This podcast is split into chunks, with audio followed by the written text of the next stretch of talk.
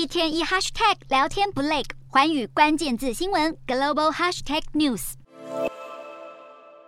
马斯克入主推特，掀起一场腥风血雨的改革。他企图扭转经营模式，还下令裁员，让市场对推特前景感到忐忑不安。不止流失大量用户，现在就连背后金主也跑了一大半。马斯克推出付费即可获得蓝勾勾的服务，导致冒充企业品牌的用户大增，影响到公司股价。对此，雪佛兰、福特等大型企业率先公布暂停广告投放后，其余品牌也纷纷跟进出走推特。其中，德国福斯汽车更在二十三日宣布，旗下品牌保时捷、奥迪。宾利等都已停止在推特上的付费活动，奥迪甚至从十一月三日起就没有再发过贴文。市场研究显示，推特以往的前百大广告主在马斯克入主二十五天后就走了一半。数据显示，这五十家撤出推特的广告主，自二零二零年以来就为推特贡献将近二十亿美元，约新台币六百一十二亿元的广告收入。如今少了他们的加持，推特势必损失惨重。马斯克在推特一连串大动作改革，恐怕才正要开始。根据日经亚洲报道，推特在美国拥有七千六百九十万名用户，位居世界第一；而位居第二的日本则拥有五千八百九十五万用户，两国的活跃用户数几乎不分轩輊。因此，马斯克在美国推特部门大裁员后，正计划在活跃用户数多的国家建立各自的团队，分散营运。特别是日本、印度、印尼和巴西，都将会是推特未来的主力战区。